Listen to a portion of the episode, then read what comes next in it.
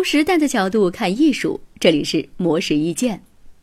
随着手机、iPad、电脑等电子产品无孔不入地渗透到生活之中，孩子们也开始长时间接触电子屏幕。家长们虽然知道这样不利于孩子的健康成长，却苦于找不到合适的替代方法。对此，美国付费发行量最大的财经报纸《华尔街日报》介绍了一本英文新书，请做个像样的家长。其中就提出了四个方法，以供家长们参考。第一，从节日礼物着手。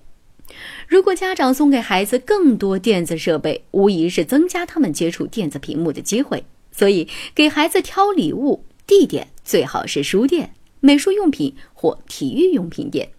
第二，家长可以问问孩子最喜欢的活动是什么，不论他们是想用沙发靠枕搭城堡，还是试穿柜子里所有的衣服，只要家长能够容忍可能带来的杂乱。那么这些活动都可以替代电子产品的娱乐性。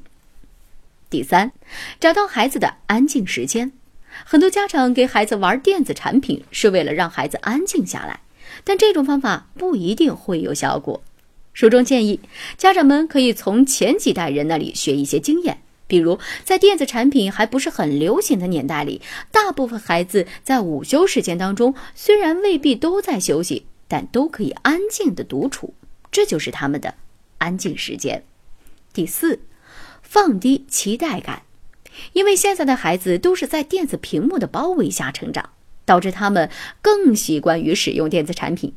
这种环境与家长的童年环境并不相同，所以家长们也不能过分的期待孩子们可以杜绝电子产品，而是要适度引导与规范。